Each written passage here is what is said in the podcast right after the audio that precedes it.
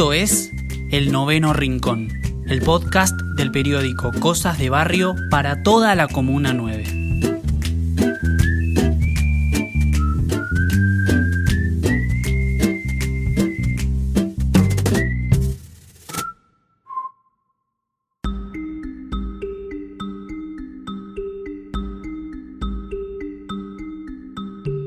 Pizarrones sin borrar carpetas y cuadernos olvidados sobre algún que otro banco en el ruidoso silencio de las aulas y patios de recreos transformados en un frío desierto de diversiones. Ese es el apático y sombrío clima de las instituciones educativas en la ciudad de Buenos Aires desde el lunes 16 de marzo, cuando se anunció la suspensión de las clases presenciales en jardines, primarios y secundarios.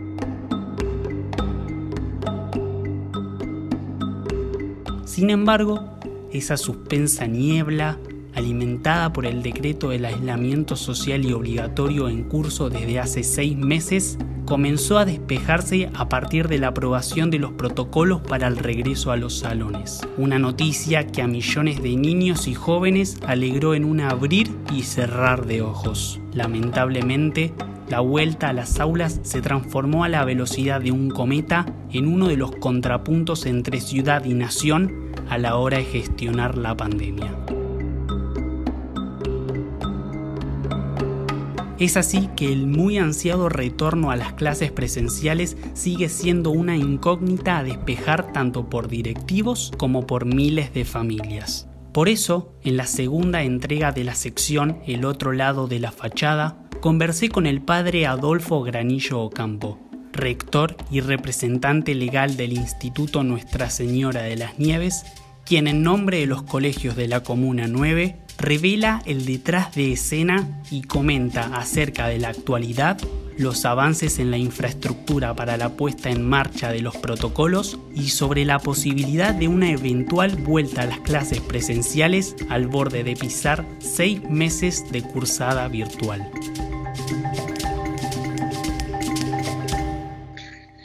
Estamos, estamos transitando un tiempo complejo, difícil, extraño, para el cual no, no estábamos preparados nadie, ninguna institución en la sociedad, que es un tiempo de pandemia y su consecuente cuarentena. El colegio desde el 20 de marzo, al igual que todos los colegios de la Ciudad Autónoma de Buenos Aires, están en esa situación, a raíz de la cual tuvimos que adaptarnos recrearnos y llevar adelante la transmisión de los, contenidos curriculares escolares a, nuestros alumnos de un modo distinto al, habitual, es decir, de una manera remota, a través de plataformas y modos virtuales que nos permitieron desde entonces ir llevando adelante la escolaridad. Es un tiempo, como decíamos, complejo y difícil porque bueno, nunca la presencialidad va a ser reemplazada óptimamente del todo por una manera remota, porque justamente la socialización de los alumnos en el aula forma parte integral de una buena política educativa y eso ha quedado en pausa desde el 20 de marzo para todos, todos los colegios. Desde el 20 de marzo están cerrados todos los colegios de la ciudad de Buenos Aires, pero en las nieves, ¿Hay gente trabajando en el colegio? ¿Hay movimiento de personas por los pasillos y por las instalaciones de la institución? Bueno, físicamente trabajando eh, son muy poquitos los que están y aquellos que están habilitados para estar según las indicaciones de las autoridades eh, gubernamentales, o sea, es decir, alguna persona que tiene que ver con la seguridad, alguna persona que tiene que ver con eh, el mantenimiento, ¿cierto? Y así, ese tipo de pequeños, pequeñas células que según los diversos protocolos y autorizaciones que expide el gobierno de la ciudad autónoma, están habilitados para estar con las precauciones y las medidas eh, de cautela del caso, por supuesto. Ahora bien, el resto de las personas está trabajando en las nieves, pero de modo eh, virtual o remoto, mejor dicho. O sea, trabajan intensamente día a día los maestros, los docentes y los no docentes de un modo distinto al habitual, es decir, haciendo el trabajo desde sus casas a través de, del Internet, utilizando las plataformas que, estamos usando justamente para llevar adelante los diferentes aspectos de lo que implica llevar adelante una escuela o una institución. Así que, digamos, si me preguntas si hay gente trabajando en las nieves, sí hay mucha gente trabajando, pero virtualmente o remotamente. Ahora, en cuanto a la presencialidad de, trabajadores física, eh, hay muy poquititos y son aquellos únicamente que están autorizados según la ley para poder estar alguna persona de seguridad, alguna persona de mantenimiento. ¿Cómo crees entonces que se están llevando las clases virtualmente? ¿Se están encaminando? ¿Cuál es el comentario que, te llega de los docentes, de los directivos, si es que estás manteniendo conversaciones con ellos? Las repercusiones que tengo, por cierto, eh, de parte de los docentes es que ha sido un desafío y es un desafío arduo, denso, complejo, que demanda una dedicación muy grande eh, y mucho tiempo realmente de dedicación por parte de los docentes porque se multiplica o se amplía el trabajo a través de la, de la realidad virtual. Ahora, en cuanto al efecto o al impacto en las familias, eh, lo que puedo decirte es que bueno, la gente fue adaptándose a esta manera y descubriendo que en la virtualidad o en el modo remoto, bueno, están, hay, hay varias posibilidades, y que si bien no reemplaza a la presencia física, como decía, este, sin embargo, bueno, es, es valorada también la tarea docente y los esfuerzos que los docentes y no docentes hacen para poder llevar adelante ese desafío de educar todos los días a los hijos. Así que tengo esa devolución. Para los docentes es muy intenso, sumamente intenso. Para las familias, bueno, van descubriendo el valor y van descubriendo, bueno, las posibilidades, a pesar de que siempre queda limitada la situación en cuanto a la socialización de los alumnos. Es decir, que la modalidad virtual cambió por completo el desarrollo de las clases, pero las aulas se trasladaron a la virtualidad. Pero las aulas físicas del colegio, ¿cómo están hoy en día? ¿Cómo están las instalaciones sin la presencia de los estudiantes? Y bueno, las instalaciones sin la presencia de los estudiantes son, es como una, cara, digamos, ¿no? el, el, edificio del colegio, sin la presencia de los estudiantes y los docentes allí, eh, no deja de ser triste, ¿no? Porque bueno, es un lugar que está previsto para que haya mucho tránsito de estudiantes y profesores y maestros, eh, para que se utilicen las aulas de diversas maneras y bueno, hoy va uno por allí adentro, que soy de los pocos que puede entrar, porque están el resto limitados para hacerlo y está realmente desierto el colegio. No hay nadie, de hecho las cosas están o quedaron como quedaron cuando el 20 de marzo se cerraron las escuelas para toda la ciudad. Así que uno se encuentra con un, con un panorama como si fuese un, un lugar medio fantasmagórico, por decirlo de alguna manera. tiene un aspecto como de cierta desolación en ese sentido. Que bueno, eh, no hay otra alternativa que, que, quede de esa manera porque es así como nos han indicado que deben quedar las cosas desde que comenzó todo esto, el 20 de marzo. Así que uno, uno descubre, qué sé yo, este, no sé, un libro ha quedado sobre una mesa, sí, este por ejemplo, porque no pudo nadie volverlo a rescatar, porque nadie pudo volver a entrar a ningún aula para llevarse las cosas que había dejado olvidadas, hasta ese punto. Como me comentás, las aulas y los pasillos del colegio están desiertos, eh, se siente cierto clima de desolación, de desolación como, como me comentabas, pero ¿Hay avances de infraestructura para una eventual vuelta a, las clases, teniendo en cuenta que la ciudad de Buenos Aires se estaba encaminando para, un regreso a las clases? Sin embargo, todavía no es posible. Bueno, se está, lo que se dice está haciendo es, se está pensando cómo sería un operativo de regreso a clases, aunque, como eh, bien dices, es un, panorama incierto porque no depende de la vocación o la voluntad que uno tenga, que todos queremos que eso ocurra, sino que depende de las decisiones gubernamentales. Es decir, entonces lo que hay es eh, un trabajo sobre esbozos, sobre eventuales posibilidades de cómo sería un regreso a las aulas, un trabajo de equipos que tenemos dispuestos para pensar ese protocolo o esa manera o esa nueva normalidad para hacer posible ese regreso, y en eso están los esfuerzos dados para que en la medida que llegue finalmente una decisión del gobierno de la ciudad autónoma en, en conjunto con el gobierno nacional, podamos habilitar prontamente el regreso esperado por todos en la medida que podamos cumplir aquello que se nos exige. Entonces, es eso lo que tenemos puesto el foco, ¿no es cierto?, en cómo prepararnos para cuando nos diga, bueno, de acá a tal día tiene que estar listo como para hacer un regreso con tales condiciones o características. Es sobre eso lo que estamos trabajando, aunque, como, como decía, con un panorama incierto porque nadie tiene ninguna certeza de cuándo eso puede llegar a ocurrir. Es un bosquejo, un borrador sobre, sobre, como bien me decías, el operativo de los protocolos para la vuelta a clases. Que en ese sentido me gustaría preguntarte y saber tu opinión sobre si las clases volverían antes o después de superada la pandemia. Mm. Mira, yo creo sinceramente, y esto es una opinión absolutamente personal, creo que la pandemia estamos todavía eh, lejos de superarla.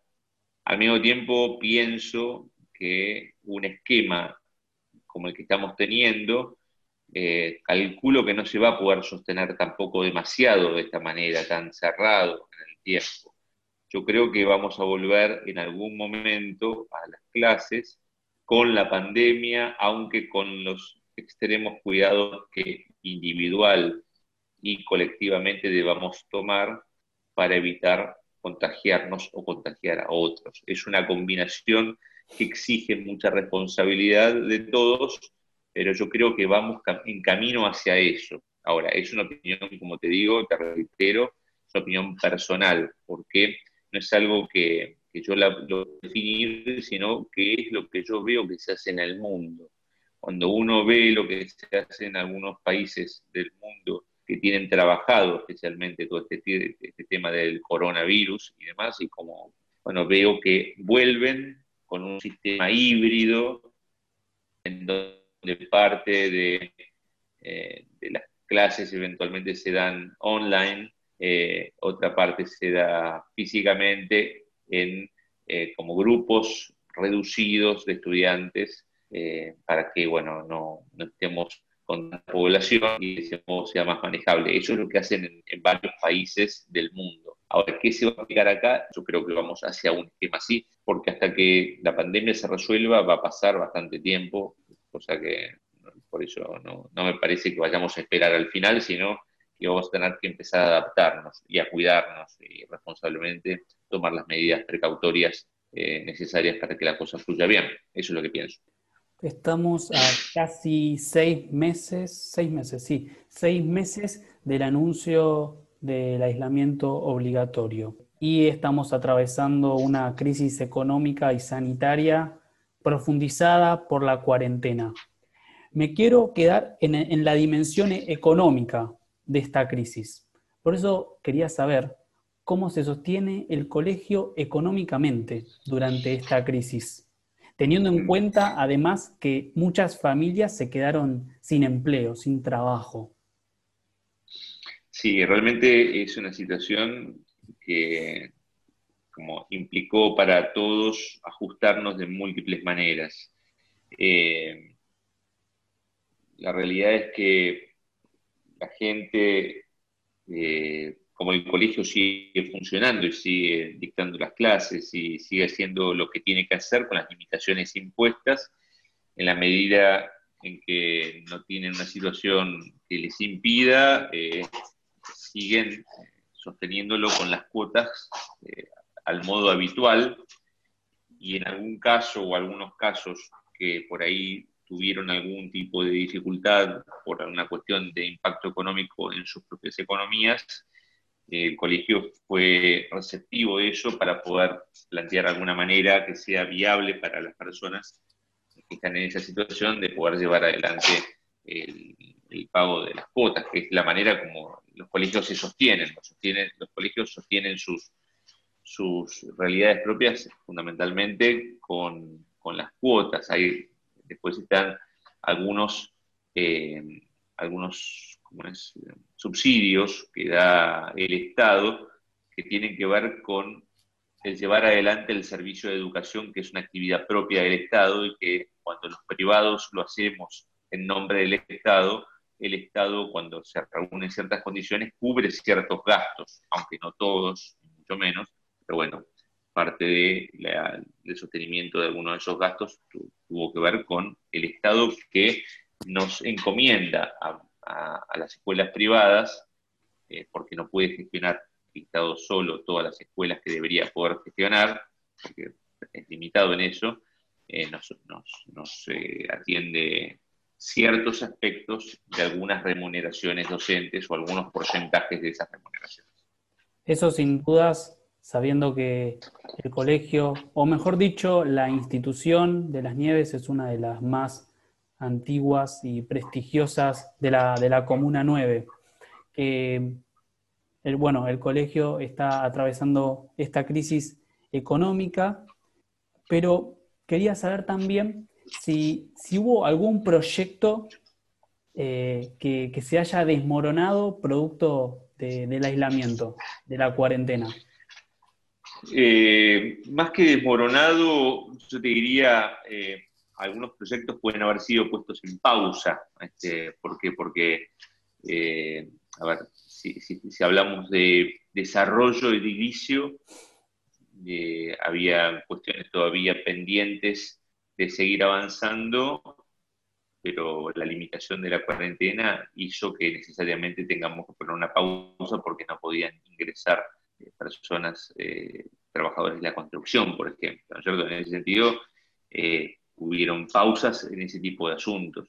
En cuanto a proyectos de otro tipo, de otro calibre, me refiero que tengan que ver con con desarrollos académicos innovadores. Hay algunos que pudieron continuar de modo remoto, otros tuvieron que ponerse también en pausa por la limitación de la no presencialidad eh, eh, y algunos se fueron adaptando, como por ejemplo, no sé, eh, hace poco hicimos la fiesta patronal, que es una fiesta muy grande que hacemos tradicionalmente en las nieves, y la adaptamos a un modo virtual, remoto, que salió, me parece que de un modo muy divertido y, lindo, una excelente propuesta, y, aunque no es similar a la propuesta tradicional que, habitualmente hacemos, sí fue una, realmente una gran fiesta y bueno, esas son las, las, los eventos o las situaciones o las cuestiones que por ahí se han podido adaptar en esta realidad de, aislamiento, ¿no este, entonces, hubieron pausas, hubieron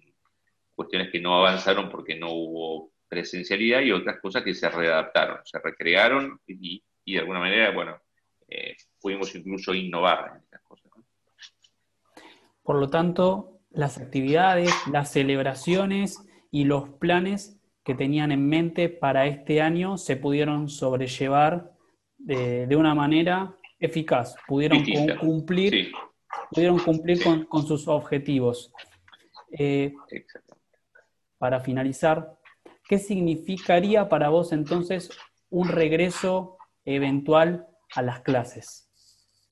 Que a mí realmente me encantaría, francamente, este, el colegio sin, los chicos es muy triste, francamente, sin la presencia física de los chicos es muy triste. Para mí, bueno, la presencialidad es algo que añoro, que sueño, que, estoy expectante, trato de estar informado y, y al día para saber cuándo eso va a ocurrir y muero de ganas de que pronto podamos reencontrarnos y llevar del mejor modo posible una normalidad lo más parecida a la que estuvimos habituados a tener. Esa es mi expectativa, ese es mi sueño, ese es mi, mi deseo y, estoy pendiente de poder llevar adelante ese sueño en cuanto me permita eh, la, autoridad de regulación que es el Estado en nuestro caso. Eh, así que bueno, eso me tiene ahí como, como ahí en, en expectativas grandes para poder llevarlo adelante en cuanto eso se puede. Solo Dios sabe el futuro y la verdad con respecto a la pandemia. ¿Puede ser así? Totalmente, totalmente, absolutamente. ¿Cuál es la razón de ser de esta pandemia, su origen, su, su desarrollo y su final? Eso solamente lo sabe Dios y nadie más, porque francamente, como podemos ver, este, poco se sabe todavía aún de, este virus, poco se sabe de su modo de transmitir, de transmisión y bueno, y todos son, bueno, son cosas que, van eh, avanzando a poquito, solamente como vos decís, es Dios quien lo sabe y quien tiene las últimas respuestas y bueno, qué es lo que nos estará haciendo aprender este mal trago que estamos tomando a nosotros como personas y como sociedad, bueno, también eso solo Dios lo sabe, pero nosotros estamos llamados a descubrir también cuál es el sentido de todo esto, qué podemos aprender y cómo podemos salir mejores, mejores en todos los aspectos, como individuos, como sociedad, como comunidad, este, luego de que esto concluya. Esperemos que podamos superar la pandemia cuanto antes sea y y que bueno, que, se pueda volver a las clases porque miles y miles de chicos lo están necesitando, necesitan encontrarse con, sus amigos, con sus profesores y, es, y esa sería la vuelta a la normalidad. Adolf, te agradezco por esta entrevista, por tu tiempo, desde ya eh, fue un placer conversar con vos.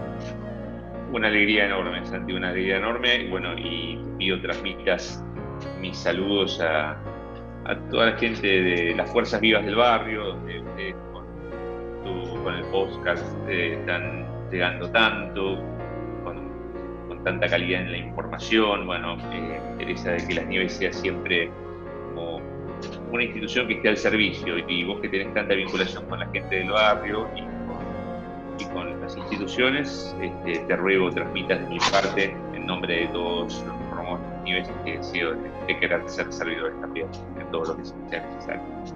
Esa será la misión mía y también del noveno rincón, que, que para eso estamos, para que en esta sección, el otro lado de la fachada, se pueda conocer la realidad y el presente de las instituciones del barrio, de la Comuna 9. Te agradezco, Adolf, por esta entrevista. Un saludo muy grande para todos, un abrazo grande.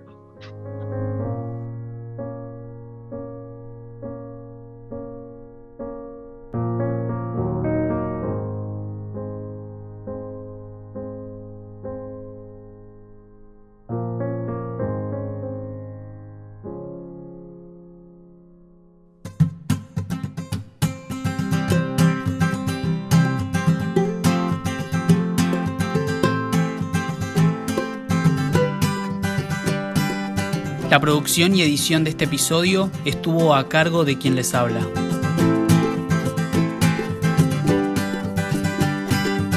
Mi nombre es Santiago Rodríguez y como cada domingo es un placer acercarles el noveno rincón. Hasta la semana que viene.